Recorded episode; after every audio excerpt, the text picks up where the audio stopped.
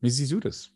Schau, ich denke mir immer, auf allen Ebenen, wo Menschen zusammenkommen, gibt es sowas wie Verabredung. Ne, das kann ein Treffen sein, wie wir es jetzt hatten in Mürren, wo man sich dann auch verabredet zu einer Wanderung oder zu, also ohne Plan, ohne irgendeine Energieaufwand passiert ja nichts, gar nichts. Ne? Also mhm. alle in der Trägheit und ohne Absicht passiert nichts. Glauben, genau, dass äh, gewählte Politiker oder Firmenbosse oder reiche Stifter, ich meine, jede Stiftung hat einen Zweck. Es ist einfach zweckhaftes Agieren ist überall verteilt. Ich erlebe immer so ein bisschen, dass äh, ja die habe immer so die Erfahrung, dass die Leute sich zwar vorstellen können, dass die Leute auf oder die gewählten Politiker auf regionaler oder lokaler Ebene ganz viel Schmuh machen. Da ist dann immer der Filz. Aber je höher man irgendwie geht, desto frommer und braver und freundlicher und unantastbarer werden die Leute. Das ist, glaube ich, ein fataler, naiver Irrschluss, den, den man da aufliegt.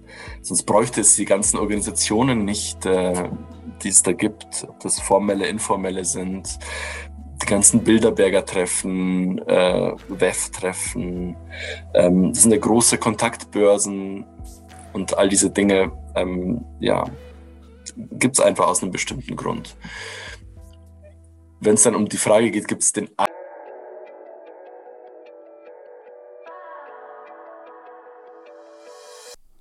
Hallo zusammen und welcome back.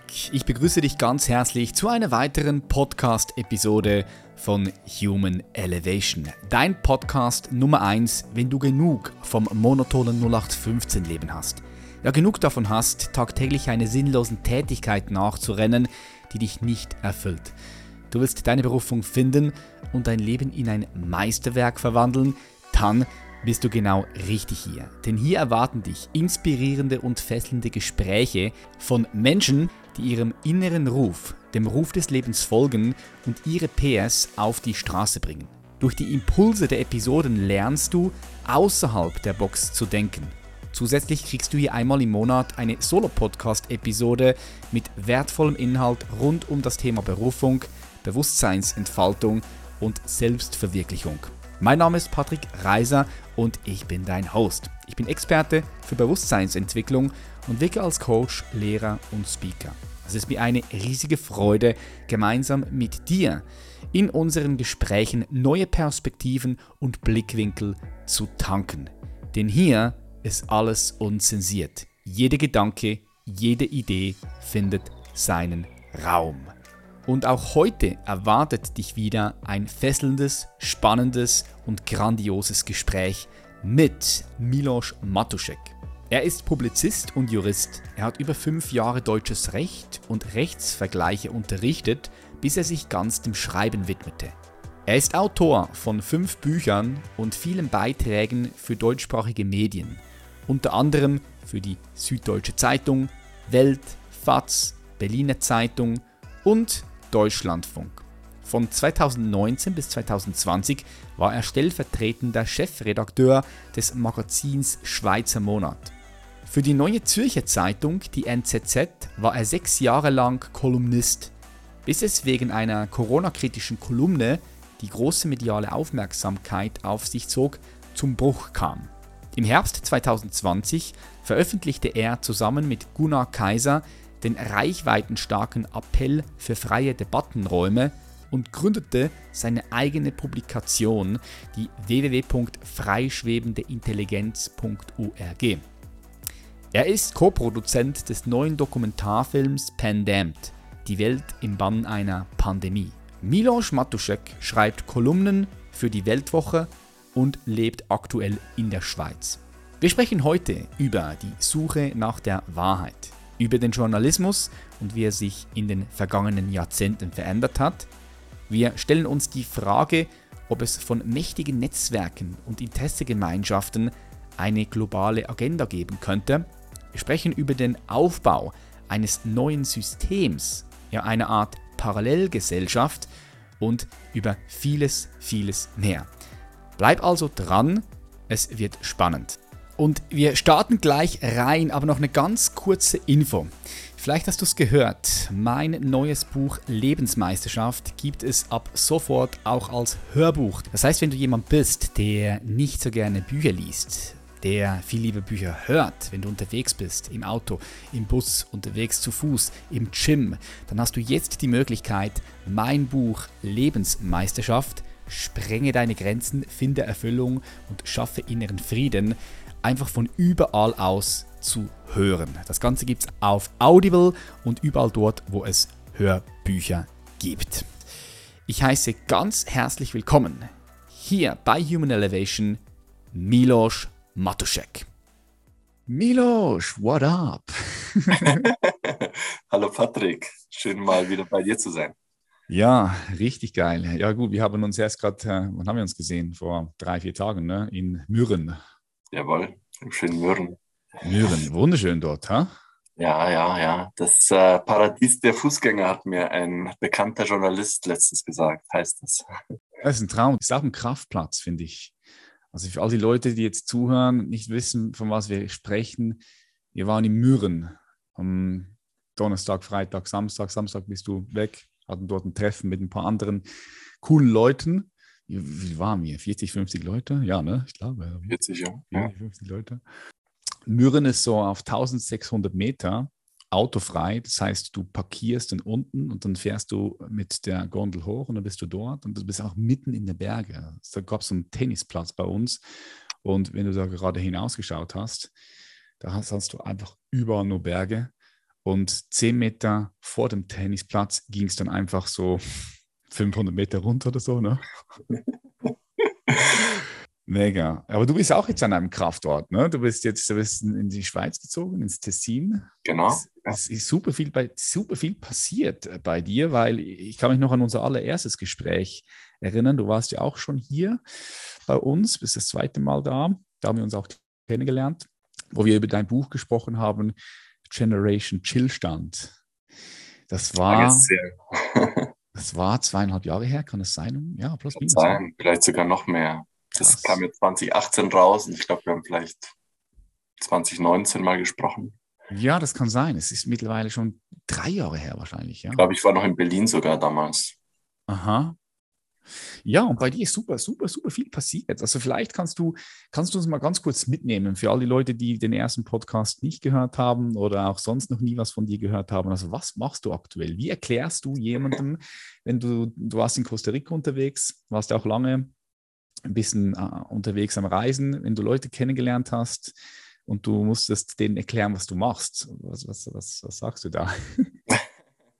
Das ist immer eine gute Frage. Ich, ich sage jedes Mal eigentlich was anderes, weil ich es blöd finde, mir irgendwas zurechtzulegen. Aber eigentlich bin ich ein, ein normaler Typ, der versucht, sich den Reim auf das zu machen, was um ihn herum passiert. Und das einfach auszudrücken, festzuhalten in der Form, die mir am nächsten ist, und das ist das Schreiben. Eigentlich habe ich mich jahrelang als Sachbuchautor gesehen oder Schriftsteller, wenn man so will. Und bin dann so ein bisschen in Journalismus reingerutscht. Von der Ausbildung her bin ich aber Jurist und dachte mir, okay, wenn es im Journalismus funktioniert, dann bleibe ich da mal. Ich finde es faszinierend, weil es ein Beruf ist, wo man sich auch für eine Sache einsetzen kann. Also ich sehe mich als Meinungsjournalist am ehesten und als Kolumnist. Also ich mache nicht den klassischen Journalismus, den man vielleicht gewöhnt ist von früher, den es leider immer weniger gibt. Ähm, also Berichte über das, was ist. Ich bin eher ein Analyst der Zeit. Ich gebe meine Meinung, ich gebe Urteile ab. Ne? Das sind natürlich subjektive Urteile. Und am liebsten habe ich das immer in Essays gemacht, in, in Büchern die auch zu unterschiedlichen Themen waren, ob das Blockchain war, ob das unsere Generation war, die ich charakterisiert habe als ein bisschen naja, die Fortsetzung der zwei Vorgängergenerationen, die jetzt ein bisschen vor dem Punkt steht, schafft sie was Neues in der Situation, in der wir sind, oder bewegt sie sich in alten Mustern?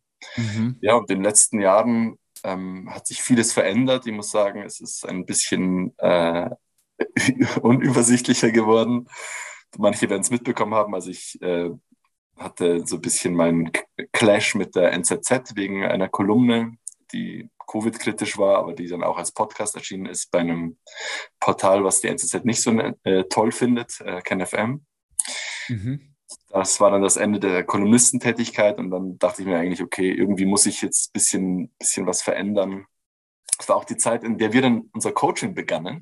Ja, stimmt, das darf ich an dieser Stelle auch stimmt, sagen. Stimmt, Wobei ich immer ein bisschen bei Coaches vorsichtig war, weil ich mir dachte, da kann man ja nie genau wissen, wer da was kann und wer nicht. Ne? Und dadurch, dass wir uns kannten, habe ich dir einfach vertraut und das wurde dann eine tolle Erfahrung, zu der ich gerne gleich noch was sage. Weil es war eine stürmische Zeit. Ich habe dann einfach mir gedacht, okay, ich will eigentlich im Journalismus tätig sein. Ich will gerne Informationen übermitteln, die den Leuten helfen, selbst Entscheidungen zu treffen in einer unübersichtlichen Zeit. Mhm. Und ich glaube, ich habe mir durch die Jahre, ich, es waren sechs Jahre bei der NZZ, davor habe ich auch schon geschrieben, irgendwie vielleicht eine kleine ja, Expertise angeeignet, ähm, wie ich die Dinge anschaue und ja, ein bisschen auch vielleicht einen Track Record, wo man sehen konnte, dass ich nicht ganz so falsch liege bei vielen Dingen. Und das dachte ich mir, okay, jetzt, jetzt ist die Chance eigentlich mal, die Flügel auszubreiten und zu sagen, dann mache ich doch daraus mal eine wirkliche Selbstständigkeit. Habe dann auch noch meinen anderen Job gekündigt. Das war der beim Schweizer Monat. Da war ich, war ich quasi auf einer 100%-Stelle als stellvertretender Chefredaktor. Ja. Weil ich mir dachte, man muss den Journalismus, glaube ich, irgendwie jetzt neu erfinden. Ich war unzufrieden, wie das lief bei allen Medien eigentlich. Also ich habe da keine großen Unterschiede gesehen. Naja, und dann habe ich meinen eigenen Blog angefangen, Freischwebende Intelligenz auf Substack. Ja, bin ich Abonnent. Finde ich geil. Wäre ich schon tot. Und äh, ja, auch dein Coaching hat mir geholfen, mich da zu fokussieren, muss ich sagen. Auch die Ziele, die ich mir dann ähm, gestellt habe, das war ja war sportlich, aber es hat, hat alles eigentlich gut geklappt. Und also ich, ich bin einer von den, den Kunden, die sagen würden, äh, also mein Leben hat sich verändert durch Patrick Reiser. ja, ist schön, schön zu hören. Freut mich. Um es noch kurz zu Ende zu bringen, also ich bin weiterhin auf der Suche nach dem, was ich ähm, als Wahrheit äh, definiere oder es geht gar nicht um meine Definition, sondern es geht um den Prozess, quasi Licht ins Dunkle zu bringen. Und mir hat einfach seit der Corona-Zeit ein zusammenhängendes Produkt gefehlt, mit dem man mal auch auf die zugehen kann, die sagen, okay, ich weiß jetzt gar nicht, was da kritisches gelaufen ist. Ich habe eigentlich nur immer NZZ gelesen und SRF geguckt. Und wir haben einfach ein paar Stimmen zusammengetragen, die die Dinge ganz anders sehen teilweise. Und ähm, ja, das war das letzte Baby. Da sind wir sechs Monate durch Europa getingelt mit Marijn Puls, einem holländischen Filmemacher, der schon viele Preise gewonnen hat und haben eigentlich in den sechs Monaten einen Dokumentarfilm von zwei Stunden zehn zusammengestellt, der, wie ich finde, dank Marijn Puls wirklich gut geworden ist und ähm, den jetzt immer mehr Leute sehen. Also wir haben schon über 500.000 Views auf Rumble. Ähm, auf YouTube wäre er natürlich zensiert worden. Ja. Und auch ein paar Screenings schon. Also wir waren jetzt drei Wochen zu sehen in Zürich im Kino und ähm, es geht weiter. Also jeder kann den Film aufführen, der ist quasi gemeingut. Man kann eine Demo anmelden, den auf einem Marktplatz zeigen. Also wir finden einfach gut, wenn die Leute jetzt miteinander ins Gespräch kommen. Und ähm, ja, das war einfach die letzten zwei Jahre nicht so richtig der Fall. Ob es gelingt über diesen Film, es gibt ein paar Kröten, die man schlucken muss, ist äh, jedem selbst überlassen zu entscheiden. Aber ich glaube, es ist eine Gesprächsgrundlage. Und wenn wir es nicht schaffen als Gesellschaft, weißt du, über die Tabus zu reden, dann sind wir im Zeitalter der, der Idiotes, sagt Ulrike Gero mit Platon in unserer Doku. Ne? Also es, ist, mhm. es geht nicht darum zu sagen, dass sich jeder immer nur wohlfühlt, sondern wir müssen uns einfach fragen, bei manchen Fragen, ja, sind wir alle auf dem, auf dem ähnlichen Stand und wie gehen wir damit um? Mhm, mhm. Ja, das ist ein paar, viele Sachen da in den Raum geworfen. Was ich rausgehört habe, ist so dieser, dieser Ruf nach, nach der Wahrheit, der, der Suche nach, nach, nach der Wahrheit. Das ist ja auch etwas, was ich glaube, was uns beide verbindet. Ne? Ich finde das auch so, so spannend, dass ich will, ich finde einfach Wahrheit spannend. Ne? Ich bin interessiert an der Wahrheit und manchmal tut Wahrheit auch weh. Und natürlich sehe ich das so auch, dass wir immer irgendwo auch, auch begrenzt sind wir haben unsere Wahrheit, wir können sie abgleichen vielleicht mit anderen, mit, mit, mit anderen Menschen, mit deren Wahrheit. Und ich komme aber auch von einem Punkt, wahrscheinlich gibt es auch eine absolute Wahrheit. So. Und da gibt es verschiedene Abstufungen. Okay, das ist wahrer als das. Also Wahrheit ist ein sehr komplexes Konzept, wenn du so sehen möchtest. Oder vielleicht ist es auch gar kein Konzept. Vielleicht, vielleicht gibt es ja das absolut Wahre, wirklich. Nicht als ein Konzept. Weißt du, was ich meine? Ja, es ist auf jeden Fall etwas, was unserer Existenz zugrunde liegt. Denn wir mhm. haben ja viele Momente der Wahrheit in, unserer täglichen, in unserem täglichen Leben. Ne? Sei es, dass wir eine Sache besprechen mit dem Partner, die einfach raus muss, die einfach unterschwellig da war. Wir merken dann, das, was, äh, was vor sich hin brodelt, das müssen wir irgendwie rausbringen. Ne? Also die Wahrheit will irgendwie, will irgendwie raus, früher oder später kommt sie auch raus. Ob das etwas ist im Privaten oder ob das was Öffentliches ist. Und dann kann man unterscheiden zwischen Vernunftwahrheiten und so Tatsachenwahrheiten. Auch die müssen wir irgendwie zugrunde legen, sonst könnten wir keine politischen Entscheidungen treffen, sonst könnte auch ein Richter nicht entscheiden über einen Sachverhalt. Also viele Stellen, die einfach die Tatsachen ermitteln müssen. Da würde ich auch Journalisten dazu zählen. Und das äh, ist dann die Basis für die, was wir nennen, Meinungen, Vernunftwahrheiten, wo dann jeder auf einer gewissen gesicherten oder mehr oder weniger gesicherten Basis dann sich noch seinen weiteren Reim drauf machen kann. Und da ist das Feld sehr, sehr äh, divers, würde ich sagen. Da kann jeder dann, meine ich, seine eigene Vernunftwahrheit, die du wahrscheinlich meinst, ähm, mhm. sich drauf köcheln, in der Hoffnung, dass er auf, den, auf der Faktenbasis steht, sonst wird alles äh, letztendlich brüchig, ne? sonst ist es wie ein Haus, was auf Sand gebaut ist. Ja, absolut. Aber bestimmt gibt es viele Zugänge zum Thema Wahrheit, auch über Intuition, auch über, über das Hineinfühlen, auch über vielleicht Zugang zur Natur. Ja, wir sehen jetzt auch gerade in unserer Zeit, dass wir immer mehr mit Zahlen und Daten auch regiert werden, ne, dass äh, bestimmte Themen ein reines Datenspektakel sind, teilweise. Ne. Und viele dann sagen, okay, die Daten sagen dies, mein Gefühl sagt aber was anderes, wem vertraue ich letztendlich? Also es ist ein, ein ewiger Konflikt, glaube ich, den es in anderen Generationen auch schon gab. In den 70ern, denke ich, war es ähnlich ja, in den 50ern vielleicht äh, mehr zum Thema Daten verschoben.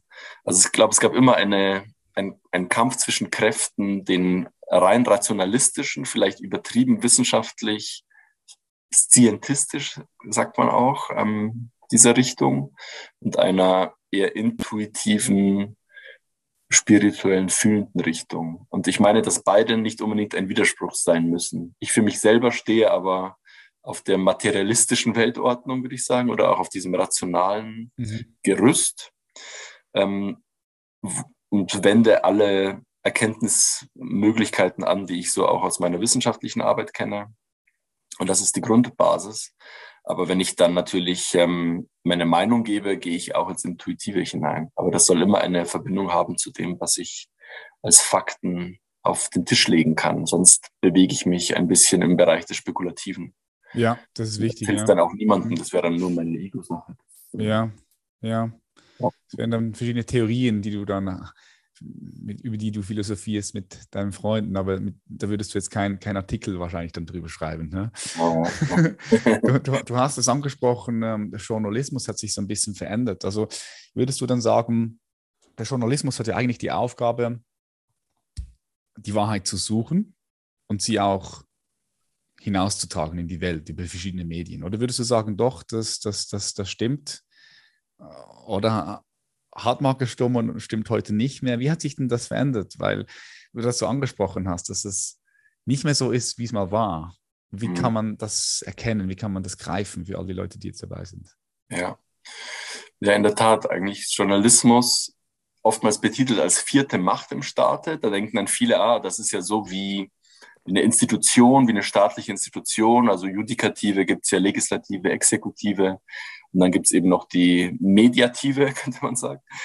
Aber es ist eigentlich im Kern die Macht des Bürgers gegenüber dem, dem, ich will nicht sagen souverän, weil souverän ist der Bürger, aber gegenüber denen, denen man Regierungsmacht übertragen hat oder auch andere staatliche Macht auf, ähm, auf Aufklärung, auf Transparenz. Denn dieses Versprechen, was in der Demokratie drin ist, ganz inhärent, ist ja, dass wir sagen, der Bürger ist der Chef und die ausführenden Kräfte nehmen quasi diesen Auftrag wahr den der Bürger einfach aus Arbeitsteilungsgründen nicht selber wahrnehmen kann. Sonst müssten wir alles quasi direkt demokratisch machen.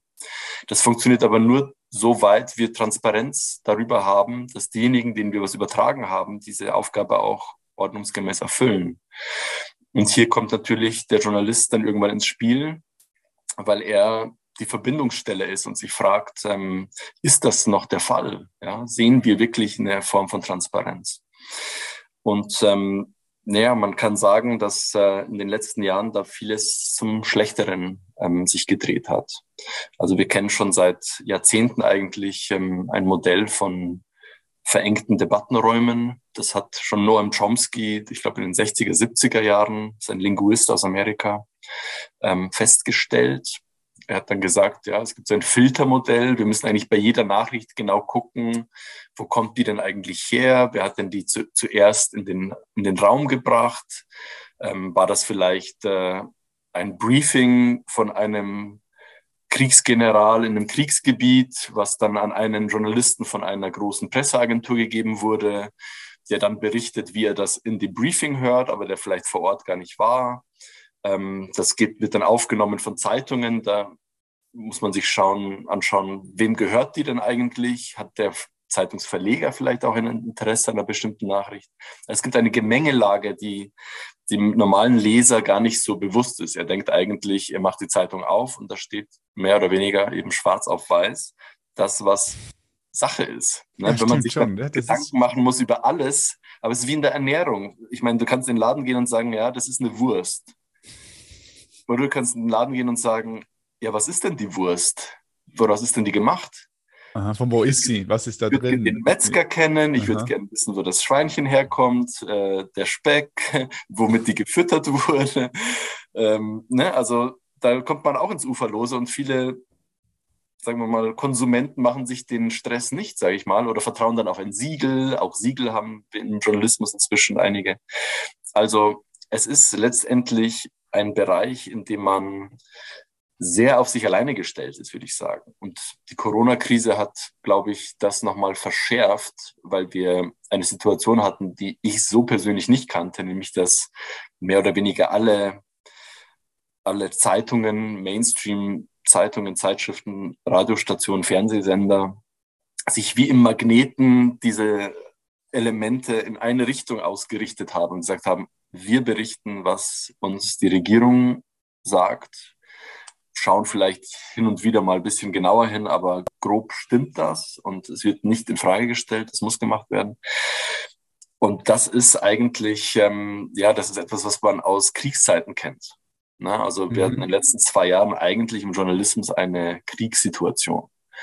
Und in unserer Doku bringen wir auch Michael Mayen, einen Kommunikationswissenschaftler der Uni München, der gesagt hat, naja, was Medien gemacht haben, war eigentlich eine zweite Realität aufzubauen ne, eine Medienrealität.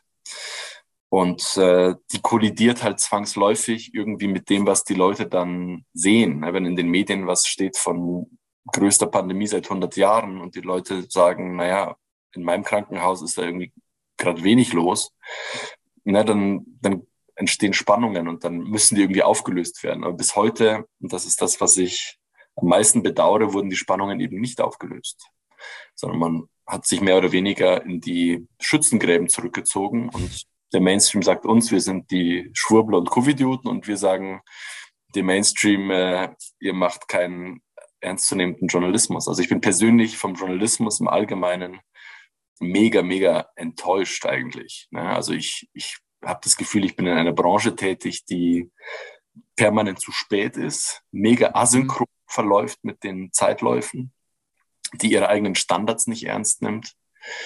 Ähm, auch der, der Diversität der Meinungen, die zur Sprache kommen müssen, ähm, die Infos, denen man eigentlich nachgehen müsste, die auch hinter den Zahlen stehen, wo man eigentlich sieht, äh, wie die Frage nach der Wurst, woraus ist euer Zeug gemacht? Und es war, glaube ich, äh, Bismarck, der gesagt hat, äh, man will nicht genau so wissen, nicht genau wissen, wie Gesetze zustande kommen, genauso wenig wie man wissen will, wie die Wurst zustande kommt. Aha. Ja, krass. Also ähm, du gehst, ihr, ihr geht davon aus, dass das war nicht immer so. Also wenn wir jetzt mal zurückgehen, wie lange gibst, wie lang denn eigentlich den Journalismus schon in, in, in dieser Form? In der Form, also er hat sich verändert, aber ich würde sagen so um die 200 Jahre. Es fing so an mit Pamphleteschreibern in Zeiten, in Zeiten der Aufklärung. Mhm. Die ersten Zeitungen waren sicher in Amerika. Das waren, kann man sagen, so Pamphlete, die Leute wie du und ich geschrieben haben und für zwei Pennies irgendwo verkauft haben. Das waren so Newsletter, so zwei, zweiseitige oder einseitige bedruckte Dinger. Und so ging das los. Und daraus hat sich dann Krass. ein Lokaljournalismus herausgebildet. Und eigentlich Leute, die gesagt haben, wir gucken mal genauer hin, was so die, die, ja, die Machthaber in, in unserer Stadt so machen. Ne? Und mhm. so Leute wie Joseph Pulitzer zum Beispiel, nachdem ein Preis benannt ist, der so als der naja, sagen wir mal, Grand Seigneur des investigativen Journalismus bisschen gilt. Wenn man nachguckt, was der so gemacht hat, der hat eigentlich im Lokalen allen Filz einfach brutal aufgedeckt, äh, der ihm so entgegengekommen ist. Wenn sich der Bürgermeister mit irgendeinem mhm. Unternehmer getroffen hat, dann stand das am nächsten Tag in der Zeitung. Ja, ja, ja, das, ist, das, ist, das, war, das war noch so, so mehr, wie soll ich sagen, auch Detektivarbeit, oder? Also wirklich so, ah, ja, ja, die Wahrheit wieder. Da sind wir wieder beim Punkt. So, ich will die Wahrheit genau. herausfinden und, und verteile die dann auch in der Bevölkerung, in der Gesellschaft. Das war so der Ursprungs. Und die Leute haben sich auch mhm. identifiziert mit ihrer Zeitung. Die haben gesehen, ah, die, die spricht ja genau das an, was mich interessiert. Das sind eigentlich Leute wie du und ich, die, äh, die gucken da genauer hin. Und äh, wenn das Vertrauen da ist, dann glaube ich, funktioniert Journalismus auch. Es gibt ja eine große, eine große Diskussion darüber, inwiefern der jetzige Journalismus noch tragfähig ist, auch finanziell und die Annoncen gehen zurück und das mhm. Internet nimmt so viel von den Annoncen weg und der Rest geht dann über Facebook weg und Google.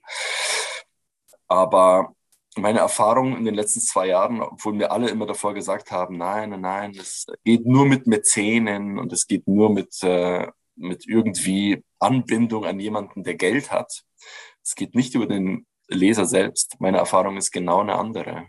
Also ich merke eigentlich, dass äh, wenn Leser das Gefühl haben, dass man den Dingen ehrlich nachgeht, wo sie auch Fragen haben und auch den Leser ernst nimmt dabei und nicht immer von oben herab ähm, vorgibt zu wissen, was man, was, was alles passiert, dann entsteht eine Vertrauenssituation, wo man dann richtig auch vom Leser gepusht wird, ne, in bestimmte Richtungen noch mehr Themen sich anzuschauen und mhm diesen Effekt habe ich jetzt in den letzten zwei Jahren erlebt am eigenen Leib und muss sagen, es ist eine ganz neue Art und Weise zu schreiben, weißt du, wenn keiner dazwischen ist, der dir das vermiesen könnte. Ne? Also ich habe mhm. direkte Beziehung jetzt zum Leser und zum Beispiel in den sechs Jahren, die ich bei der NZZ war, als Kolumnist, ich weiß nicht, vielleicht habe ich zwei Hände voll Briefe bekommen in diesen sechs Jahren.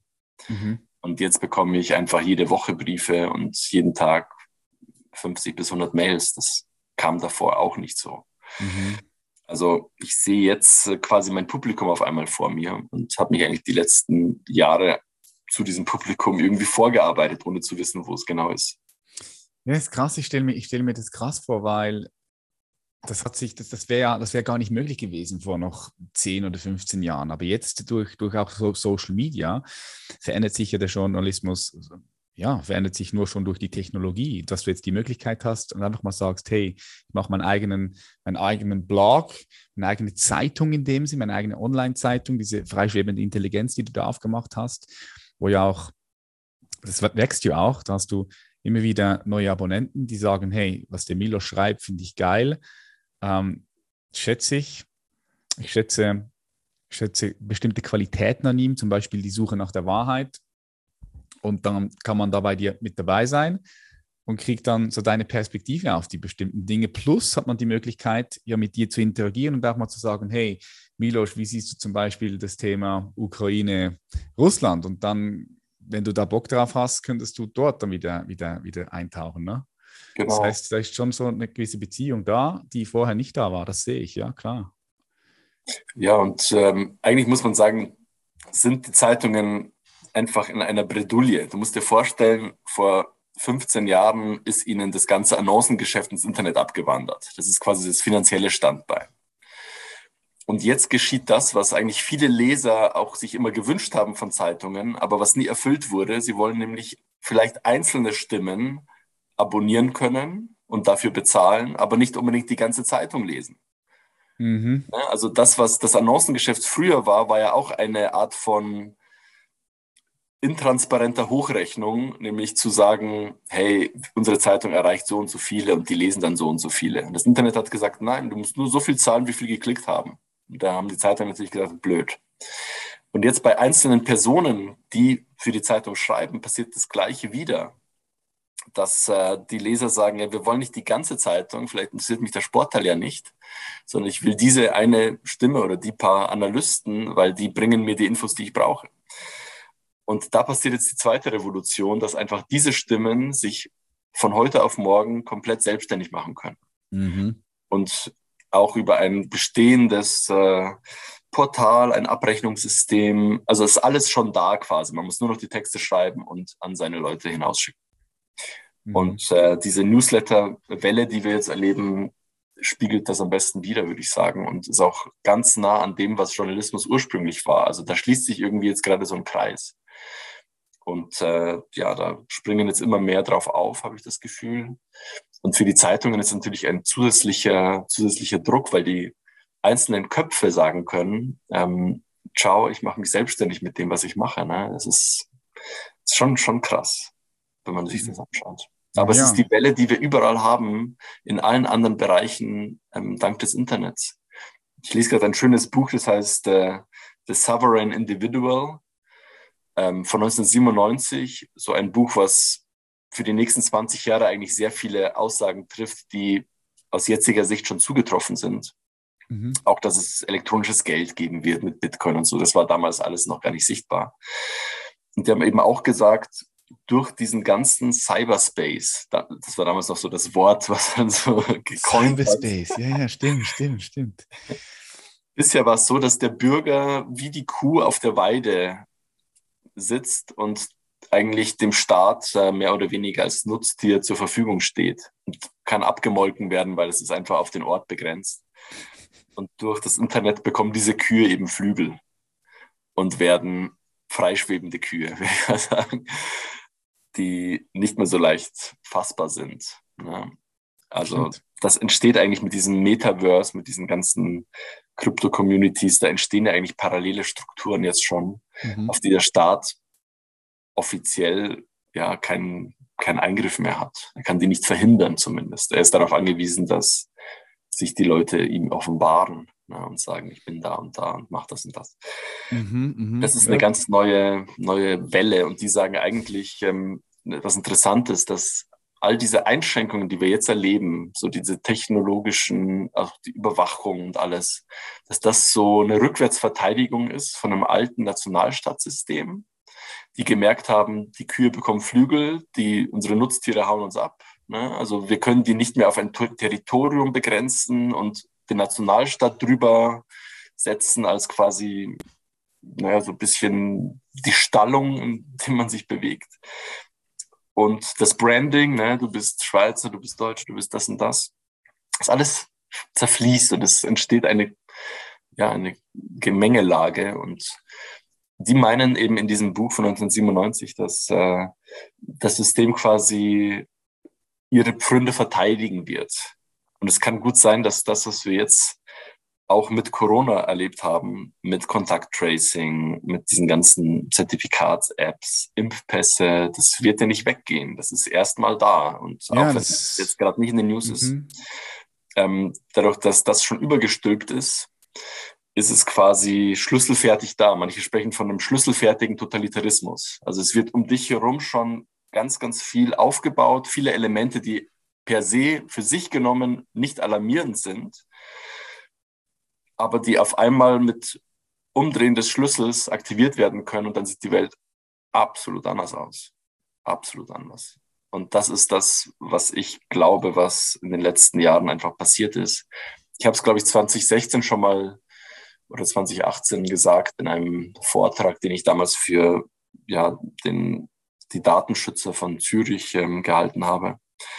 Ähm, dass, dass das so kommen wird, dass wir in eine Honigfalle getappt sind eigentlich mit dem ganzen, ja, auch, auch Smartphone, was damals Smartphone war, ist jetzt das nächste Smart City. Es bleibt immer smart, aber es ist nicht vielleicht City, nicht das Smarteste für uns. Ne? Wenn man sich überlegt, wenn es in eine andere Richtung geht, wie eben in China, dann äh, sitzen wir alle jetzt schon in der Falle und dann ist es eigentlich jetzt schon zu spät. Mhm, mhm. Ja, du hast die Technologie, Technologie angesprochen, da haben wir auch schon uns, uns, uns darüber ausgetauscht, weil boah, das ist, das ist schon, also das ist ein komplexes Thema. Das ist, und, und, und die Frage ist halt so, kommen wir da überhaupt wieder raus? Ne? Und, und macht es überhaupt Sinn, auch wieder rauszukommen? Ja. Diese, ja. Glaubst du, glaubst du, dass es ähm, einen, einen, einen anderen Weg gibt für den Mensch, der nicht technologisch ist? Und wenn ja, wie, wie würde der aussehen? Also ich glaube, dass es in einer Zeit, die so durchtechnologisiert ist wie heute, ein bisschen, naja, naiv wäre, sich komplett rauszunehmen aus dem technologischen Spiel. Bist ja weg, oder? Da können wir jetzt zwei zum Beispiel diesen Podcast nicht machen. Das ist ja, das ist, immer, so der, das ist immer dieses zweischneidige Schwert. Also ohne dieses Mobile. Phone, wie willst du, wie willst du heute Anschluss haben in der Gesellschaft? Genau. Und irgendwann wird es vielleicht so sein, dass das Mobile Phone nicht da, da ist, sondern es vielleicht irgendwo in deinem Körper drin steckt. Und dann kannst du einfach sagen, mache ich nicht mit, okay. Und dann, ja, nimmst du nicht teil in diesem Raum, da bist du vielleicht in einer anderen Gesellschaft, in einer Parallelgesellschaft, die sich auch aufbaut. Davon gehe ich aus. Ich, ich denke, es gibt so mehrere verschiedene Gesellschaftssysteme, die da kommen werden. Aber dann bist du einfach dort weg und out. Ich weiß nicht, wie du dir das vorstellst, aber es wird schon sehr spannend und interessant. Ich glaube, man hat immer sehr viele Optionen, auch wenn es so aussieht, als hätte man nur eine und nämlich die mitzumachen. Man kann natürlich sagen, ich gehe auf die einsame Insel und nehme mich komplett raus. Da wird es sicher einige geben, die das machen. Ich glaube, dass es viele verschiedene parallele Strukturen geben wird. Mhm. Das ist auch die Erfahrung aus der Geschichte. Die Leute gehen einfach unterschiedlich damit um. Und es wird in allen Schattierungen Gruppierungen geben, die sich für die eine krassere oder weniger krasse ähm, Option entscheiden. Entweder total zurück zur Natur oder aber, und das wünsche ich mir so ein bisschen, dass man mittels Technologie sich wieder neue Freiräume schafft, um sich gegen die Technologie, die einem nicht gefällt, abzuschirmen. Und dann wird einfach der Bürger, der ein bisschen mehr tech-affin ist, eher Freiheitsinseln haben als derjenige, der bei Cookies immer draufklickt, alles zulassen. Es ist einfach so. Mhm. Und es gibt genug Möglichkeiten, ähm, verschlüsselt zu kommunizieren, auch per E-Mail, auch bei solchen Plattformen. Jetzt geben wir alles an Zoom und damit an, glaube ich, Facebook, aber ist ja egal, wir wollen ja ins Netz. aber ne, wenn wir private Sachen zu besprechen hätten, gäbe es natürlich bessere Möglichkeiten. Und insofern entsteht eine Infrastruktur von Kommunikation, von Geld, von Medien, die unabhängig sind von dem bestehenden System. Und solche Bewegungen gab es immer wieder. Bewegungen, die versucht haben, die Herrschaft von der katholischen Kirche zu brechen oder die gewusst haben, sie dürfen mhm.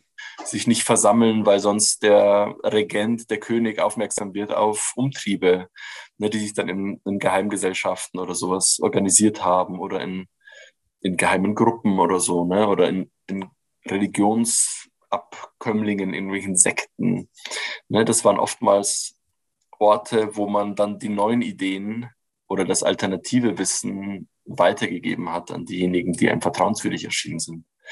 Es kann gut sein, dass wir in so eine Phase jetzt wieder reinkommen. Und das sind aber nicht unbedingt Phasen, die ähm, ja, einen so pessimistisch werden lassen müssen, weil da entsteht ja dann was. Und genau, ja. setzen sich dann diese Bewegungen durch gegenüber dem großen Mainstream. Mhm. Also insofern glaube ich, ist es ein, ein Wettbewerb, ein Wettbewerb der Ideen, und ich sehe es so ein bisschen wie so ein Hammelsprung. Wenn sich ganz viele Menschen, also es gibt so ein Hammelsprungverfahren im Deutschen Bundestag, das muss ich vielleicht kurz erklären, das ist so ein Abstimmungsverhalten, bei dem man einfach sagt, alle gehen raus und die, die dann mit Ja abstimmen oder so, die gehen einfach wieder rein.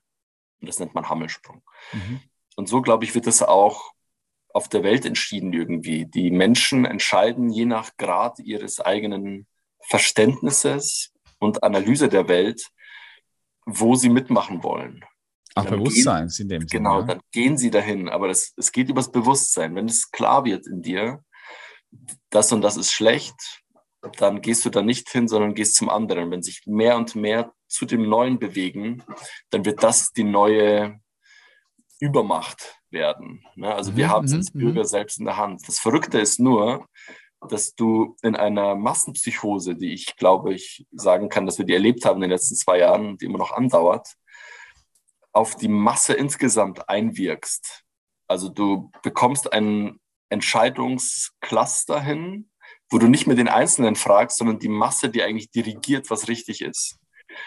Und das ist ein Vorsprung, den erst einmal jedes öffentliche Narrativ hat, weil es über Massenbildung funktioniert. Und Angst ist der beste Weg, um, um eine Masse formbar und sichtbar zu machen. Ja, das sieht man auch bei dir, bei, bei, bei der Dokumentation Pandemic, das hat ihr jetzt auch, auch schön nochmal visualisiert.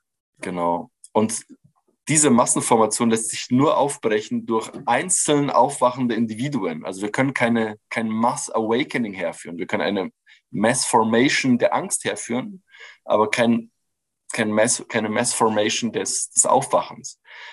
Und das ist quasi die Asymmetrie, die wir haben und auch den Vorsprung, den jetzt quasi, sagen wir mal, so ein Narrativ oder auch, kann es auch ein Kriegsnarrativ nennen, erstmal hat. Ne? Das ist, äh, da müssen wir einfach sagen, da kommen wir später. Ne? Und mhm. Mhm. je nachdem, wie viele das sind und wie schnell das passiert, wird es früher oder später passieren mit der neuen Welt. Aber es ist, es hängt alles zusammen. Man kann das, die Welt nicht vom Bewusstseinszustand trennen, glaube ich, und auch nicht, äh, ja, das, was passiert von dem, was als Aktion vorgegeben wird von anderen. Ja, ich sehe das ein bisschen so wie diese Dynamik damals, wo der Staat sich von der Kirche ein bisschen abgekoppelt hat, mehr und mehr, und dann die Kirche Kraft und Power verloren hat kann man ja sagen, das ist so eine ähnliche Dynamik, oder? Ja, im Grunde ja. Wenn man es jetzt vergleichen möchte, wenn man einen Vergleich ziehen möchte, dass man sich das ein bisschen besser vorstellen kann. Damals war die Kirche on the point, ja, mit dem Staat, aber die Kirche hat schon noch gesagt, was lang ging. Dann hat sich das so ein bisschen äh, getrennt. Der Staat hat die Macht übernommen, die Kirche immer mehr und mehr Macht abgegeben. Und das war so ein Systemwechsel, der über wahrscheinlich also Jahrzehnte sicher, aber vielleicht sogar Jahrhunderte gedauert hat. Ne? Das dauert ja dann auch sehr lange. Das ist ja nicht, passiert nicht von heute auf morgen. Ja. Auch ja Jahrzehnte, manchmal vielleicht Jahrhunderte, bis zum Wandel wirklich kommt, oder? Und dann etwas ganz Neues entsteht. Also ein neues System entsteht erstmal parallel zu einem bestehenden System und dann wird dieses neue System wird vielleicht dann so groß, und übernimmt, und übernimmt das alte System. Mhm. Dann gibt es bereits schon wieder wahrscheinlich ein neues System, was wiederkommt. Und so das ist Evolution, oder? Ja, total.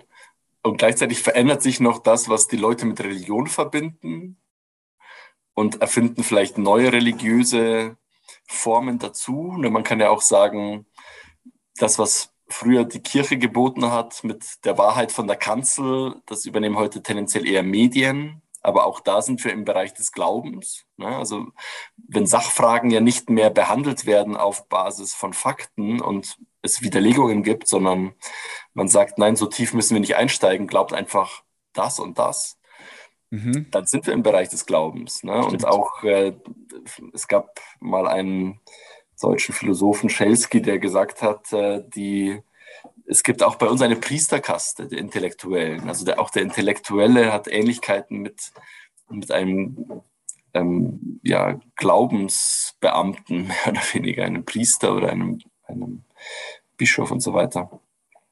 Also insofern, ja, es, äh, es ist eine, eine krasse Gemengelage und ich glaube, gerade machen wir etwas durch, was ich am ehesten bezeichnen würde als eine Gegenbewegung von dezentraler Macht zu einer zentralistischen Macht. Und da ist eigentlich egal, ob das Kirche heißt oder ob das, ob das eine Ideologie ist, die dahinter steckt. Ob die braun, rot oder grün ist, ist auch egal. Also die Farbe ist eigentlich wurscht, aber wir sehen als Mechanismus eigentlich, dass gerade staatliche Macht, Regierungsmacht verschmilzt mit dem Interesse von Großkonzernen. Ja, genau. Das einem genau mit der Google, Facebook, vor allem Genau. auch Technologiekonzerne, Ja. ne? weil, weil, du ja vorher auch Metaverse angesprochen hast und so gesagt hast, okay, die können so ein bisschen machen, was sie wollen, unabhängig vom Staat. Aber was ich vor allem wahrnehme, ist, dass es eben nicht, nicht, mehr, nicht mehr unabhängig vom Staat passiert, sondern dass die wie so zusammengekommen sind. Ne?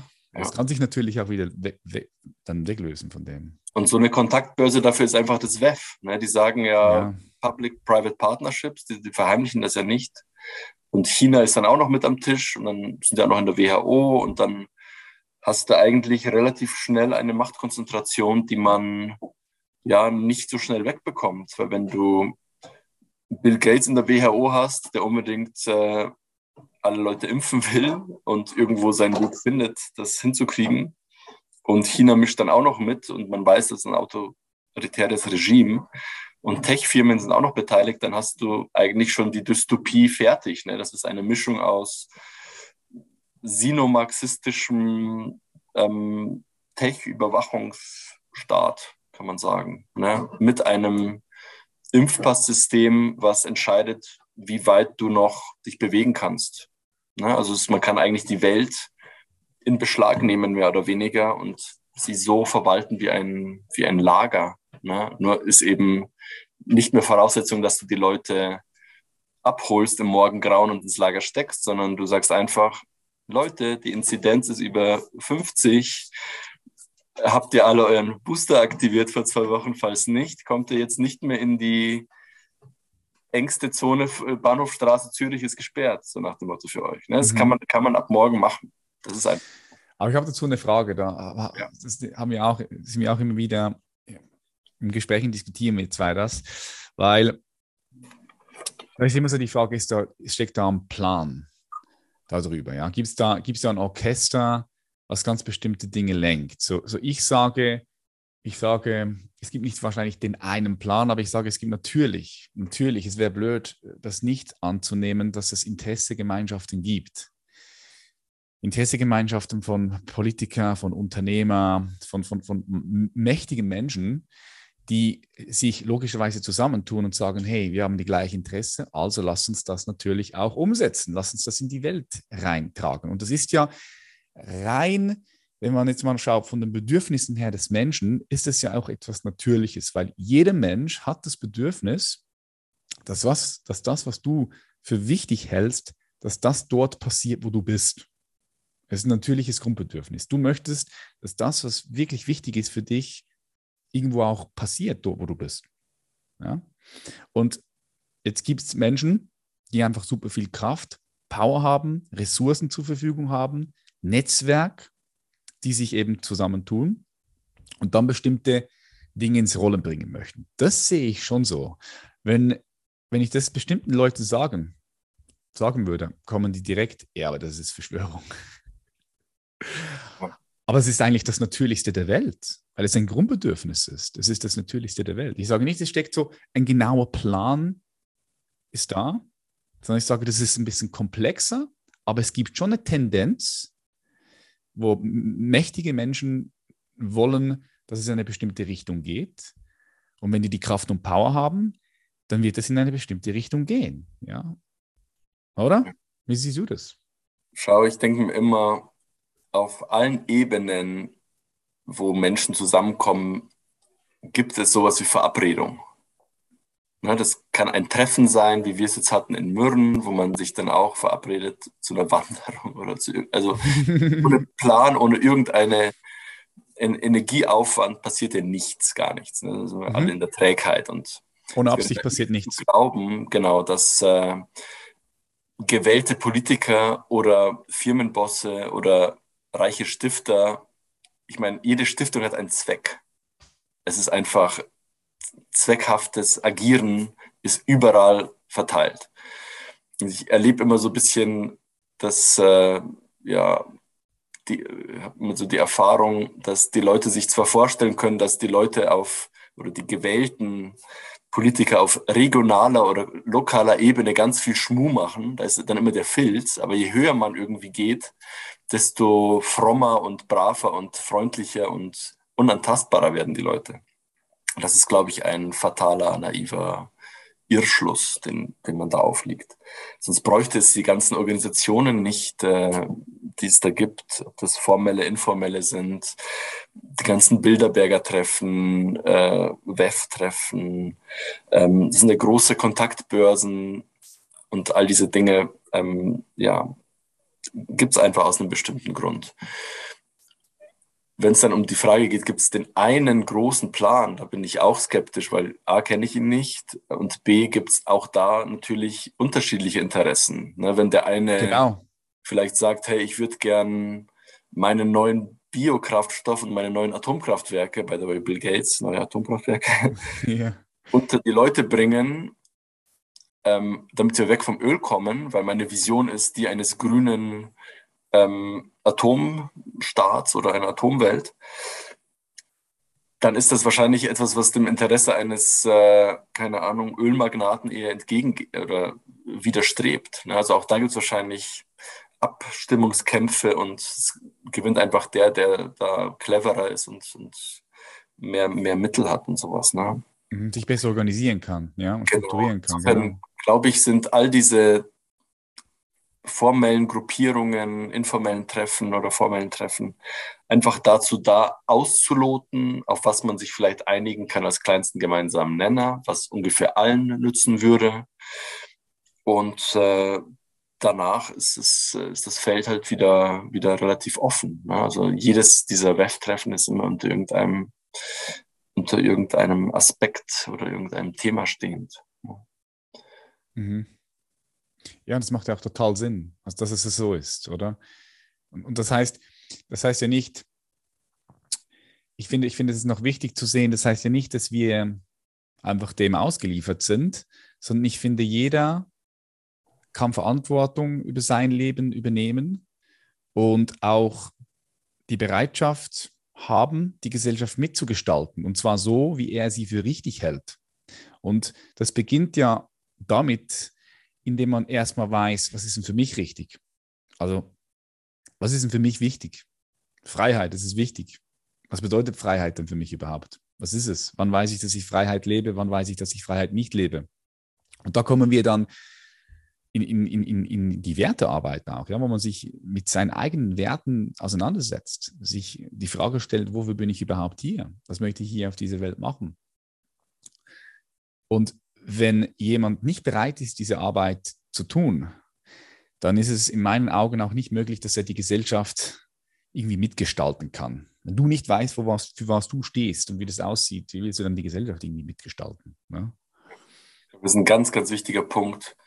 Wenn die Menschen das Gefühl haben, sie sind allem ausgesetzt, sie haben keinerlei Möglichkeiten, ein, Eingriff zu nehmen, das wäre die gefährlichste Situation. Ja. Deswegen glaube ich, geht es jetzt darum, den Leuten klarzumachen, nee, ihr alle habt in eurem Wirkungskreis unendlich viele Möglichkeiten, die Welt zu gestalten. Die mag enger werden. Ne? Ihr könnt nicht mehr genau gestalten, dass ihr ohne Test nach Südamerika fliegt. Geht gerade nicht. Aber ihr könnt in eurem Umkreis alles gestalten. Ihr könnt entscheiden, euer Zimmer aufzuräumen oder euch fortzubilden, neue, neue Skills zu lernen. Und äh, ja, all die Dinge, die man schon wissen kann, zu erfahren. Und das ist auch etwas, was mit die bereicherndste Erfahrung ist, glaube ich, die man machen kann und die einem sehr viel Kraft gibt, zu sehen, was man alles schon machen kann, schon nach jetzigem Stand machen kann. Und dieses, dieses Wissen darüber, es ist wie ein nach vorne träumen. Ne? Es ist wie eine, eine aktive Zukunftsarbeit, die man machen kann. Und ich sehe darin auch irgendwo die Aufgabe der, der, der Schriftsteller, der Künstler, der Journalisten, auch diese Sicht zu vermitteln. Denn eigentlich sind ich Nachrichten, so, ja. das, wonach man sich richtet, das, was schon passiert ist, ist immer Yesterday's News und ich würde sagen, in den letzten zwei Jahren war es eher Last Year's News, die man heute kriegt. Hm. Ähm, einfach zu zeigen, nee, es gibt die und die Wege, das ist eigentlich der, ja, der beste Schub fürs Bewusstsein. Und wenn das Bewusstsein erstmal seine Richtung ändert, dann folgen ja die Gliedmaßen. So, unser Kopf geht in die andere Richtung und dann drehen wir uns mit dem Körper auch mit. Da, wo wir hinblicken, da bewegt sich der Körper. Das weiß ich als spätestens seitdem ich surfe. Ne? Mhm. Der Blick entscheidet alles. Beim Tennisspielen auch. Ne? In Mürren. Mhm. mhm. Schau den Ball an und du triffst ihn eher, als wenn du deine Gegner anschaust. Und äh, insofern der Fokus auf das, was wichtig ist für jeden um uns, also für jeden um einen herum, das ist, glaube ich, wenn das jeder machen würde, dann hätten wir diese parallelen Strukturen viel, viel schneller. Und dann würden diejenigen, die so, sagen wir mal, global planerisch tätig sind und alle Bereiche planerisch durchdringen wollen, wären relativ machtlos.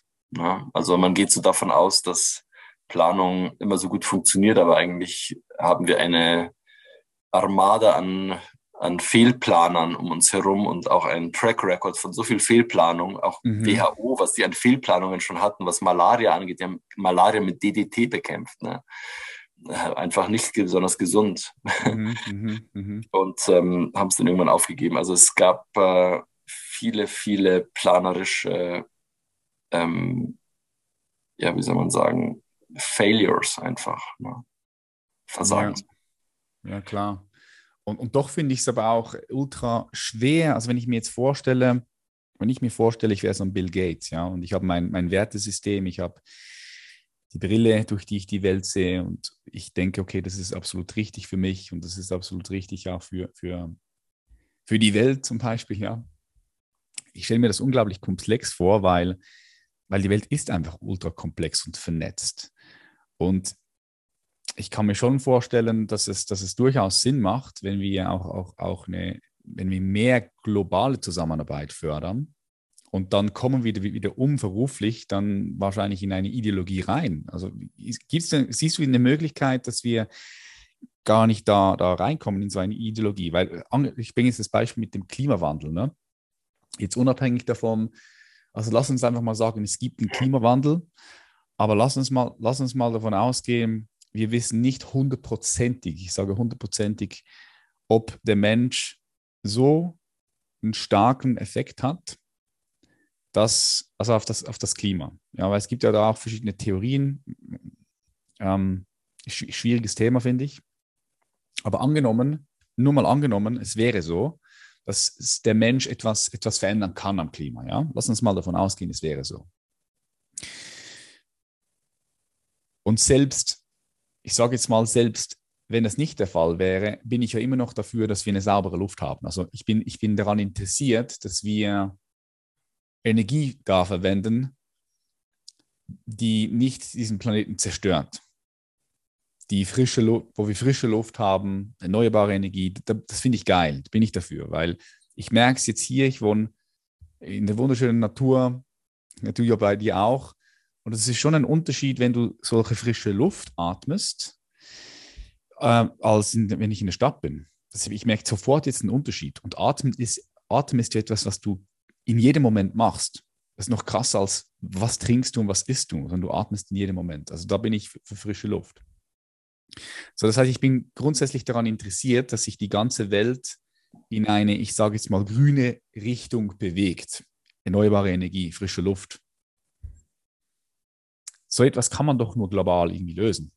Und, und dann, dann kommen wir gezwungenermaßen dort rein, hey, so muss es sein, ob du willst oder nicht, wir setzen es jetzt einfach um. Mhm. Das ist doch super schwer, findest, findest du nicht? Wie, wie, siehst du das? Ja, ich meine, auch das ich, ist auch ein Thema, in dem ich nicht komplett drin bin, ne? aber ich, ich sage mhm. mal so, es ist immer die Frage, ob man das autoritär von oben ver verordnet Ne? Oder ob man sagt, man arbeitet mit Anreizsystemen, die auf der lokalen Ebene anfangen können. Mhm. Wenn man zum Beispiel sagen würde, wir machen tatsächlich so eine Art maximal CO2-Ausstoß, den wir anstreben als Welt, der geringer ist als das, was wir bisher gemacht haben. Die Bemühungen haben ja auch schon gefruchtet irgendwo. Ne? Also wir haben ja seit den 80er Jahren oder 70er Jahren viel bessere Luftqualität, ähm, mehr Filter, all diese Sachen sind ja passiert, die Flüsse sind nicht mehr vergiftet oder man leitet da keine toxischen Sachen mehr rein. Also all diese Gesetzgebungsgeschichten haben auf einer gewissen Weise schon mal funktioniert. Und ich glaube, was besser funktioniert als Verbote, sind einfach Anreize. Ne? Wenn man damit arbeitet, zu sagen, okay, jeder kann dann quasi auf, von lokaler Ebene oder jeder sogar bei sich anfangen, diesen Wandel zu leben und hat dadurch bestimmte Vorteile, als wenn er im alten System bleibt, dann finde ich das ein System, was eigentlich gut ist.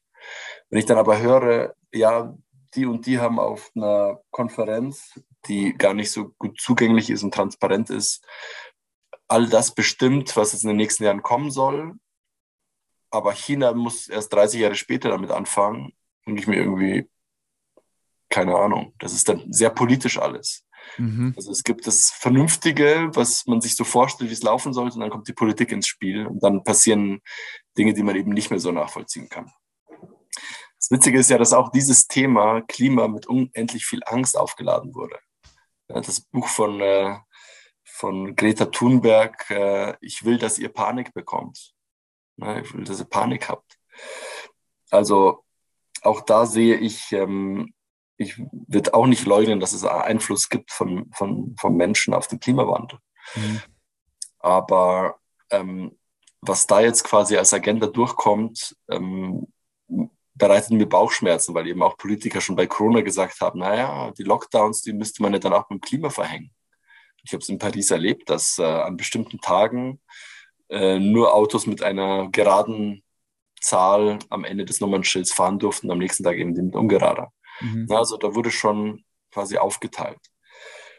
Aber die Frage, die du stellst, ist, sehr berechtigt. Wie schaffen wir es als Menschheit gegenüber gemeinsam empfundenen Bedrohungen mhm. gemeinsam zu reagieren genau, auf genau. Weise? Genau. Ja. Extrem schwer herzustellen, ohne dass man sich nicht irgendeinen Apparat vorstellt, der versucht, Willensbildung bis auf globaler Ebene irgendwie durchzubringen. Mhm. Ähm, ich hätte dagegen auch grundsätzlich nichts zu sagen, wenn es ungefähr so aufgebaut ist wie die Schweiz, hm. dass Bildung von unten nach oben verläuft. So haben wir ein System, von das so mega systemisch korrupt ist wie, der, wie die Weltgesundheitsorganisation, wo du als reicher Typ sagen kannst, ach, jetzt für die nächsten Jahre würde ich einfach gerne Malaria ausrotten. Und dafür gebe ich so und so viel Milliarden und habe gleichzeitig in den Impfstoff investiert. All diese Sachen sind möglich. Also das, was auf kleiner Ebene nicht möglich ist, ist auf globaler Ebene möglich. Also eine, eine systemische Korruption, wie es eigentlich nicht fassbar ist. Also man sieht so viele Interessenskonflikte. Allein schon der Chef der WHO, stell dir das einfach mal vor, der war der Gründer der kommunistischen Partei in Äthiopien. Ah, was? Na? Wow. Ja gegen den liegt ein, eine Klage vor wegen Genozids ne, beim Strafgerichtshof. Der war gleichzeitig früher Mitarbeiter von Bill Gates, Bill und Melinda Gates, und hat beste Kontakte zu, zur chinesischen kommunistischen Partei. Hat die Lockdown-Politik ausdrücklich gelobt, als China damit losgelegt hat. Also das ist einfach schon ein Grundzusammenhang von so viel Korruption und, und unguter Nähe, ne, wenn ein ehemaliger Mitarbeiter deiner Stiftung, wenn du den in die Position setzt und gleichzeitig machst du einen Politikteil der Stiftung selber als Bill Gates.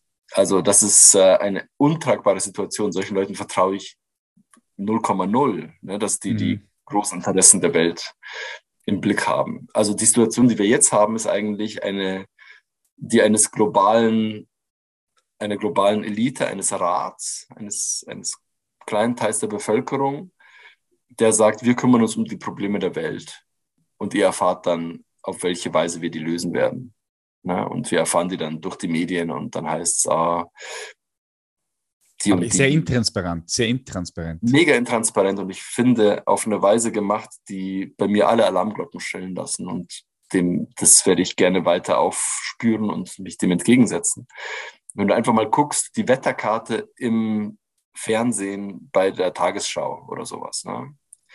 Früher, wenn du die Temperaturen hattest von 27, 28, 29 Grad, dann waren die, war das immer noch grün, das Land. Jetzt hast du es rot bis tiefrot, also Aha. roter als ein Pulli. Ne? Du denkst quasi, die Luft brennt. Ne? Ja, ja. Es hat sich aber nicht wahnsinnig viel getan, auch wenn die Temperaturen gestiegen sind, das will ich schon zugeben. Also von dem her, also so wie es jetzt gelöst ist, kann ich es mir absolut nicht vorstellen, dass das gut ist. Es ist meines Erachtens wirklich eher schlecht. Es bietet einfach zahlreichen Interessen ein Einfallstor und wir haben keinerlei Mittel in der Hand, um das umzudrehen oder auf der Ebene, auf der es entschieden wird, mitzureden. Und wo das passiert, dann muss ich einfach sagen, es ist keine Demokratie mehr, sondern es ist ein, ein technokratisch-autokratisches von oben nach unten durchregieren.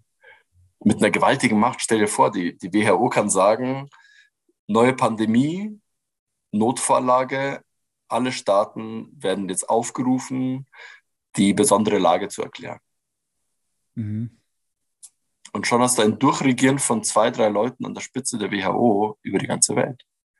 Das ist ein riesen Einfallstor. Das ist krass. Also steht sperrangelweit offen. Und keiner kann das so aufhalten. Die Entscheidungen der WHO sind dann gefällt, die sind in der Welt. Und dann hast du noch äh, auf äh, Regierungsebene ein paar Young Global Leaders vom, vom World Economic Forum oder Leute wie Jens Spahn äh, oder sagen wir Nathalie Rickli aus Zürich, Global Young Leader von Schwab. Äh, die wird wahrscheinlich die richtigen Sachen machen, die in der Agenda passen. Bisher hat sie es gemacht. Jens mhm, Spahn mhm, wurde auf mhm. der ja, Bilderberg-Konferenz 2017 ja. ähm, ein bisschen introniert, intronisiert. Also es funktioniert verdammt gut für die, die viele Pläne haben, viele Simulationen machen und dann die Welt darüber staunen lassen, dass es das alles so wahr wird. Ja. Also kann mir keiner sagen, dass es nicht planvoll verläuft, wenn man ein Planspiel macht zur, zum Ausbruch eines Coronavirus im Oktober 2019 und zwei Monate später bricht es in China aus. Und die Leute, die daran beteiligt sind, sind eben auch Leute von der Bill and Melinda Gates Foundation, Wellcome Trust und solche, solche Leute. Und das Gleiche passiert mit Affenpocken. Ne, Planspiel auch 2021 mit Beginn des Ausbruchs Mitte Mai 2022. Wann kamen die Affenpocken? Mitte Mai 2022. Das Affenpocken. Denkst, denkst, du, denkst, du, denkst du, das wird eine große, denkst du, das wird eine größere Geschichte? Ich weiß es nicht, mhm, aber es äh, passt gut rein, oder? Ja, passt schon rein. Ja. Mir fehlt da, weißt du, die Begabung weißt, zu sagen, klar, weißt du, das ist Zufall. Das gibt ja so viele Planspiele. Das, das ist immer alles Zufall. Ja, Nein das, das, Ding, das Ding ist halt, das Ding ist halt, ich sehe ich seh deinen Punkt, aber das Ding ist halt auch, oder ich, ich kenne unsere, unseren Verstand. Du weißt, das weißt du selbst auch. Unser Verstand versucht immer Muster zu erkennen und das einzuordnen. Und uh, unser Verstand versucht auch immer, ja, dass wir recht haben, dass wir sagen können, ah doch, siehst du, ich habe die Zusammenhänge gesehen. Das, das, ist auch super schwer. Das, da, da bin ich super vorsichtig. Weil ich kenne halt, ich, ich, ich weiß um meine eigene Begrenzung meines Verstandes. Aber natürlich, ja, es würde gut reinpassen. Aber das ist das Muster. Ja. Mal schauen. Ne?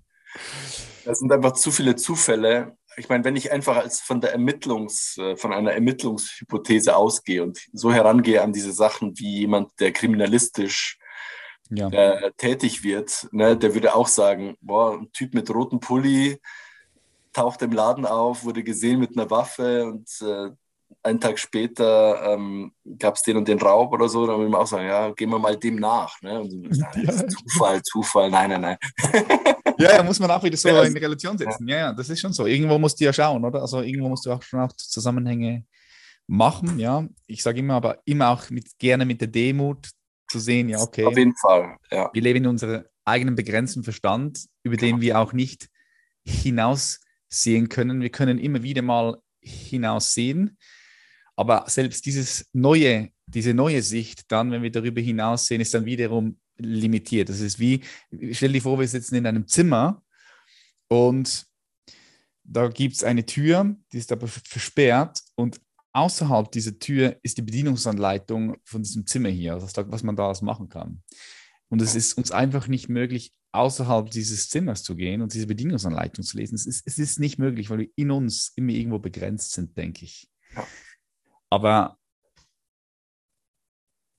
nicht versuchen, die Bedienungsanleitung zu verstehen, macht auch keinen Sinn.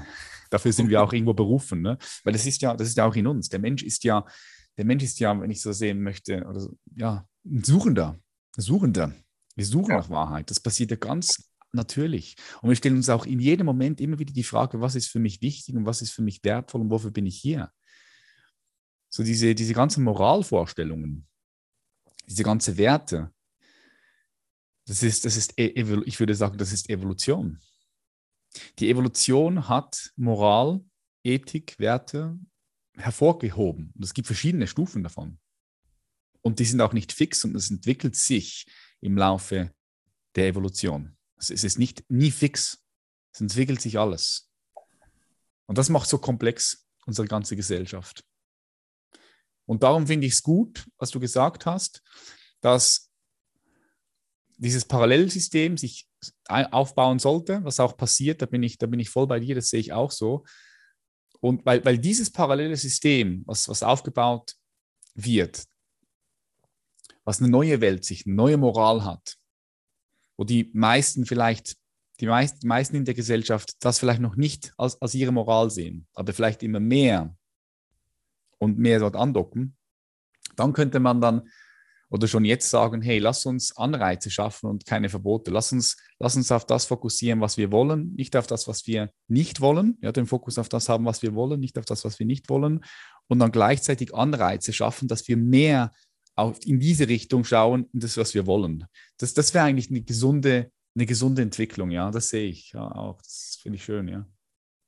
Schau, das Thema der Verschwörung soll den Leuten ja nicht ähm, den Eindruck vermitteln, dass man nichts mehr machen kann, nur weil ein paar Leute Pläne haben. Mhm. Man kann das ja gut aufnehmen und sagen, naja, viele Leute haben Pläne, vielleicht haben wir auch ein paar Pläne. Ja, genau. Ja. Man kann zwar viel, viel weniger ausrichten, aber wir können uns auf freiwilliger Basis zu einem zu guten Zwecken zusammenfinden, egal ob das ein, ein Medienprojekt ist oder eine Art von gemeinsamer Lehr- und Ausbildungsstube, die wir etablieren.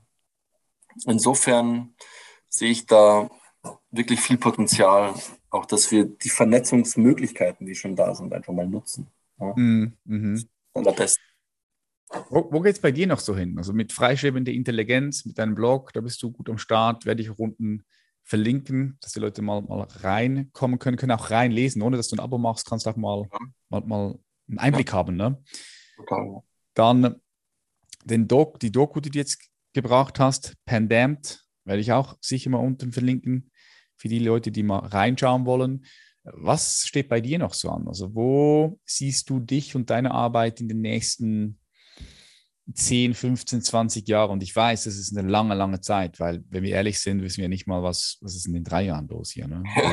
so dynamisch wie alles ist. Ähm, wo, wo, siehst, wo siehst du dich und die Welt? Träumen wir mal ein bisschen nach vorne. Bin oft am Träumen und also ich mache das, was ich mache, gerne gerade. Also du lebst deine Berufung, oder? Man kann sagen, du lebst ja. deine Berufung. Du, ja. du, hast diese innere Stimme, deine innere Weisheit, mit der würde ich sagen, warst du, warst du gut verbunden, bist gut verbunden und du folgst diesem inneren Ruf und lebst damit, damit auch deine Berufung. Weil, also so nehme ich dich wahr. Oder letztes Mal schreibst du mir, hey, du machst jetzt gerade einen Kurs über, ähm, was machst du, Skulpturen, Kunst. Ja, Steinbildhauen. Steinbildhauen, ja. Machst dort wieder neue Projekte. Dort kommt was von dir. Ne? Auf, von ein, vom einen Tag auf den anderen, hey, boom, ich habe eine Doku gedreht. Ich so, was, krass, wann hast du das gemacht? Letztes halbes Jahr. Das heißt, du folgst da schon deinem inneren Ruf und lebst deine Berufung. Total. Ich versuche, weißt du, immer dort zu sein, wo ich am sinnvollsten einen Impact habe. Ob für andere oder für mich oder für, also wo ich einfach das Gefühl habe, dass meine, mein Verstand, meine Kräfte irgendwie gut, gut hinpassen gerade, auch da, wo ich eine Lücke sehe. Deswegen Pandemie war eine Lücke, die ich gesehen habe, die habe ich versucht zu füllen. Dann gab es die Lücke davor im Journalismus. Ähm, da ist auch der Blog so eine Art eben meine Antwort darauf, was ich sehe. Und äh, so wird es wahrscheinlich weitergehen. Also ich habe ein paar Sachen noch in der Pipeline. Ich werde ein Hörbuch veröffentlichen in den nächsten Wochen. Dann kommen meine Kolumnen raus äh, oder meine Texte der letzten zwei Jahre werden dann im August veröffentlicht als Buch. Kann man auch schon ich, vorbestellen. Das heißt, äh, wenn es keiner sagt, sage ich hm, geile Titel. Meine Einstellung auch als Journalist, du siehst, ich gehe dahin, wo Wenn's ich eine Lücke sehe. Sagt, sag ich's. Und ähm, das ist so ein bisschen mein, mein Ding, ne? Und ich interessiere mich natürlich auch für viele andere Sachen und ich, ich denke mir natürlich auch für die Zukunft, wo kann ich, wo bin ich einsetzbar? Ich, mich haben immer wieder Ideen äh, ereilt für bestimmte technologische Projekte auch, die ich dann versuche umzusetzen. Und ich kann mir gut vorstellen, dass ich an solchen Sachen zum Beispiel verstärkt arbeiten werde. Also einerseits träume ich zum Beispiel auch von einem Roman, den ich schreiben will, weil ich einfach gerne neue Sachen ausprobiere und ich nicht einfach, sagen wir mal, nur, mich, ich habe mich nie nur als Journalist gesehen, ich komme ja eigentlich aus anderen Richtungen, ursprünglich vom Schreiben von Büchern her. Und einen Roman habe ich einfach noch nicht gemacht und das würde mich reizen, das zu tun, vielleicht auch mit der Idee, das schon als Drehbuch so parallel zu, hinzubekommen. Und äh, viele Themen, weißt du, die man ganz, ganz schwer nur in Sachtexten unterbringen kann, einfach da unterzubringen. Mhm. Also es gibt Sachen, die kann man viel besser in einem Dialog darstellen oder zwischen Leuten, die sich nicht einer Meinung sind. Also mir, mir ist nach wie vor sehr stark am Herzen liegend das Thema Wahrheitssuche und die Verbindung dazu. Welche Mittel haben wir, um das zu verbessern? Weil ich leide unendlich darunter, dass ich das Gefühl habe, unsere Menschheit läuft immer wieder in die gleichen Kanäle rein und ein paar schaffen es vielleicht, sich da auf eine höhere Ebene zu hieven, aber insgesamt als Menschheit sind wir doch ziemlich gut konditioniert und im Training und ich glaube, wir könnten wir könnten mehr machen. Und wo ich einfach auch Defizite sehe, ist, äh, ist die Frage, wie kann man das Wahrheitsthema technologisch noch besser anpacken? Mhm. Und einfach sagen, okay, ähm, vielleicht gibt es eine neue Plattform. Ich, ich träume insgeheim von einer Wahrheitsmaschine. Mhm. Ja, die eine, sagen diese, hören. diese verschiedenen Mittel, diese Muster leichter ähm, leichter erreichen lässt, die man eigentlich sucht. Wenn das jetzige System das nicht bietet, muss es was anderes geben. Und ich glaube, dass es am ehesten eine Lösung ist, die Technologie beinhaltet. Aber wahrscheinlich nicht nur Technologie. Und von diesem Hören träume ich so ein bisschen, weißt du. Geil, so eine Wahrheitsmaschine, aber das sehe ich dann auch wieder, kann auch ganz schnell wieder in eine Ideologie reingehen. Ne? So, okay, das ist wahr und das nicht. Genau, man müsste es möglichst, also es wird am Ende immer nur ein Angebot sein, weißt du? Ja, ja, ja, ja, klar, klar, klar, logisch, logisch, logisch. Aber es wird eins sein, was transparent ist, was mhm. man, wo man überprüfen kann, nach welcher Verdrahtung funktioniert das, welche Algorithmen sind vielleicht mit drin. Mhm, mhm. Auf welcher Basis funktioniert das? Also das wäre schon so ein Traum, auch nochmal so ein größeres Tech-Projekt anzugehen, und das zu verbinden mit dem, was mir, sagen wir mal, ideell am Herzen liegt, nämlich das Thema Wahrheit, mit dem, wo ich schon tätig bin, nämlich Journalismus. Und das auf einer Stufe, die es jetzt noch nicht gibt, ähm, als neuen Standard. Weil ich denke immer so an Bitcoin. Bitcoin hat sich als Alternative zu Gold herauskristallisiert ein bisschen und gilt so als vielleicht der neue Goldstandard, ne, an dem man sich ausrichten muss, für hartes Geld zumindest. Ne, also für eine Währung, die nicht an Kaufkraft verliert, sondern an Kaufkraft gewinnt. Und genauso wünsche ich mir einen Goldstandard für Informationen. Mhm. Den gibt es meines Erachtens noch nicht. Wikipedia war ein mhm. Versuch. Mhm. Stimmt, ja, ja, war ein Versuch, ja, aber ein guter Versuch. Ja. Der Rest ist Medien und ein paar freie Medien. Das kann es eigentlich nicht sein in einer freien Gesellschaft. Es müsste wieder da dezentral so sein, ne? Genau, da wünsche ich mir so einen dezentralen Rambock, wo jeder wow. teilnehmen kann. Geil und jeder auch für die Wahrheit an der Suche belohnt wird durch so ein Incentive-System.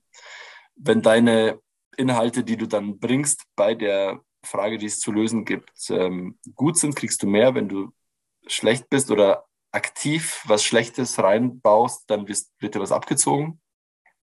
Also es ist ein meritokratisches Wahrheitssuchsystem, in dem ich äh, manchmal tüftle, aber es ist. Geil, geil. Du, du, du haust da, du haust da eine riesen Business-Idee online. Weißt du das eigentlich so? All die Leute, die jetzt zuhören. Oh. Du, dass jemand schneller macht ähm, und besser macht, freue ich mich. Also ich ja. freue mich, wenn es das gibt, egal wer das macht. keiner macht, mache ich es, aber. Ja, ja, die Idee ist geil. Aber es ist immer so, es gibt viele gute Ideen.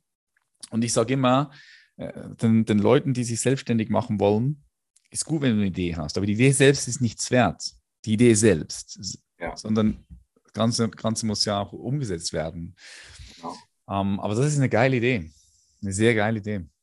finde ich spannend, diese, diese, diese Vorstellung. Geil. Milos, es war mir eine Freude, mich wieder mit dir auszutauschen. Für all die Leute, die jetzt mehr von dir wissen wollen, wo können die dich finden? Dein Blog verlinke ich unten. Freischwebende Intelligenz. Pandemd werde ich auch den Link unten reinpacken. Äh, wo bist du sonst noch so unterwegs? Äh, auf LinkedIn bin ich jetzt gesperrt, also Twitter wäre noch eine Möglichkeit. Twitter. LinkedIn hat dich gesperrt. Oh shit. Waren da zu krasse Aussagen drin oder was? Meines Erachtens nicht, aber LinkedIn könnte das ja erklären. Aha. Du uns nicht, ja. Genau. Also der Blog ist, glaube ich, ganz, ganz gut. Twitter bin ich auch ab und zu. Und ansonsten, ja, in, in Zeitungen, Zeitschriften immer mal wieder. Mhm. Jetzt bin ich beim Nebelspalter raus. Jetzt komme ich häufiger in der Weltwoche. Da kann man mich auch lesen. Bist in der Weltwoche drin jetzt dann? Geil. Ja, genau. Also Geil mit einer Kolumne auch zweimal im Monat ist jetzt so mal angeplant. Super. Finde ich, find ich noch eine gute, ich eine gute Zeitschrift. Ja. Spannend. Alright. Milos, herzlichen Dank. Schöne Grüße in die Südschweiz zu dir. Jawohl. Ins Tessin. War mir eine Freude und äh, wie immer, ja, ich wünsche dir auf deinem Weg ganz viel Freude und weiterhin viel Erfolg. Ich dir auch, Patrick wir bleiben in Kontakt. Sowieso, wir sind verbunden. Mach's gut, hau rein. Bye, bye, Milosch. Hey du, cool, dass du bis zum Schluss dran geblieben bist. Wenn dir die Episoden von diesem Podcast gefallen und du uns unterstützen möchtest, dann hast du die Möglichkeit, das zu tun, indem du auf Spotify oder auf iTunes oder von wo auch immer du hörst, uns eine positive Bewertung schenkst. Und natürlich hast du auch die Möglichkeit, uns zu unterstützen, indem du uns weiterempfehlst. Spreche mit deiner Familie, mit deinen Freunden über den Human Elevation Podcast. Teile die Episoden und so können wir gemeinsam noch mehr Leute erreichen und sie dazu inspirieren, ihre Blickwinkel immer wieder neu in Frage zu stellen und neu einzurichten, auszurichten. Am Schluss habe ich noch eine Frage an dich. Lebst du deine Berufung bereits schon? Ja? Bist du auf einem Weg, der sich für dich genau richtig anfühlt? Ein Weg mit Herz, ein Weg mit Sinn? Oder bist du noch jemand, der morgens aufsteht und nicht wirklich weiß, wofür du morgens aufstehst? Vielleicht einer Jobtätigkeit nachrennst, die sehr monoton ist. Und vielleicht sogar irgendwo in einem Kreislauf gefangen bist von Aufstehen, Arbeiten, konsumieren, schlafen gehen. Aufstehen, arbeiten, konsumieren, schlafen gehen. Also wenn du da du dich wieder darin erkennen kannst und du aus diesem Kreislauf herausbrechen möchtest, weil du sagst, hey, ich habe nur dieses ein Leben hier und ich will das Maximum aus diesem Leben herausholen. Ich möchte nichts bereuen, wenn ich eines Tages im Sterbebett liege und zurückschaue auf mein Leben. Ich möchte nichts bereuen, sondern ich möchte meine Berufung endlich leben und mich auch von dieser inneren Unruhe befreien und mein Leben auf ein ganz anderes Level transformieren. Wenn du sagst, das klingt nach dir, damit gehst du in Resonanz, dann lade ich dich ganz herzlich dazu ein, bewirb dich für das Human Elevation Mentoring. Das ist ein zwölfwöchiges, sehr intensives Mentorship-Programm mit mir, in dem ich dich an die Hand nehme, dir über die Schulter schaue und dich während diesen zwölf Wochen in einem sehr transformativen Prozess begleite, indem du deine Berufung findest, du dich selbst nochmal ganz neu erkennst, dich kennenlernst, deine Stärken, deine Passions, du die verschiedenen Schichten auch von dir selbst kennenlernst. Du weißt, wofür du hier bist. Und du am Ende diesen zwölf Wochen ein ganz neues Lebensgefühl in dir entwickelt hast, in dir kultiviert hast. Wenn das spannend klingt, einfach bewerben. Den Link dazu findest du in den Show Notes oder einfach auf www.patrickreiser.com gehen. Und noch eine letzte Info, vielleicht sehr wertvoll für dich. Wir haben noch zwei Plätze frei für unseren Live-Coaching Day am 2. Juli. Juni ist bereits ausgebucht, Juli, da haben wir noch zwei Plätze. Komme mit deiner eigenen Herausforderung hier in die Schweiz an diesen wundervollen Kraftplatz und lass dich von mir in Real Life, im echten Leben coachen. Wir werden hier gemeinsam deine Blockaden sprengen, werden schauen, warum du einfach noch nicht an deinem Ziel bist, warum du das Leben, was du dir wirklich, wirklich wünschst, vielleicht einfach noch nicht lebst. Wir werden gemeinsam hier alles sprengen, alte Wunden heilen, integrieren und richtig, richtig tief eintauchen in, in dich selbst, weil dort ist der Schlüssel. Der Schlüssel ist immer in dir selbst. Wenn du da Interesse hast, hierher kommst und dann auch mit einer Lösung, mit einem ganz klaren Strategieplan auch wieder nach Hause gehen möchtest, dann kannst du dich auch hier bewerben. Am 2. Juli haben wir noch zwei Plätze frei. Bewerben kannst du dich auch auf www.patrickreiser.com und dort einfach auf den Live Coaching Day gehen. Yes, das war's von meiner Seite her. Ich bedanke mich ganz herzlich, dass du hier mit dabei bist, dass du hier zu dieser Community zählst. Das bedeutet mir wirklich die Welt, denn du ermöglicht es mir, meine Berufung zu leben. Und das ist wundervoll. Matt Schlaf hier aus der Schweiz. Ich hoffe, wir sehen uns oder hören uns bald wieder. Dein Patrick, mach's gut, bye bye.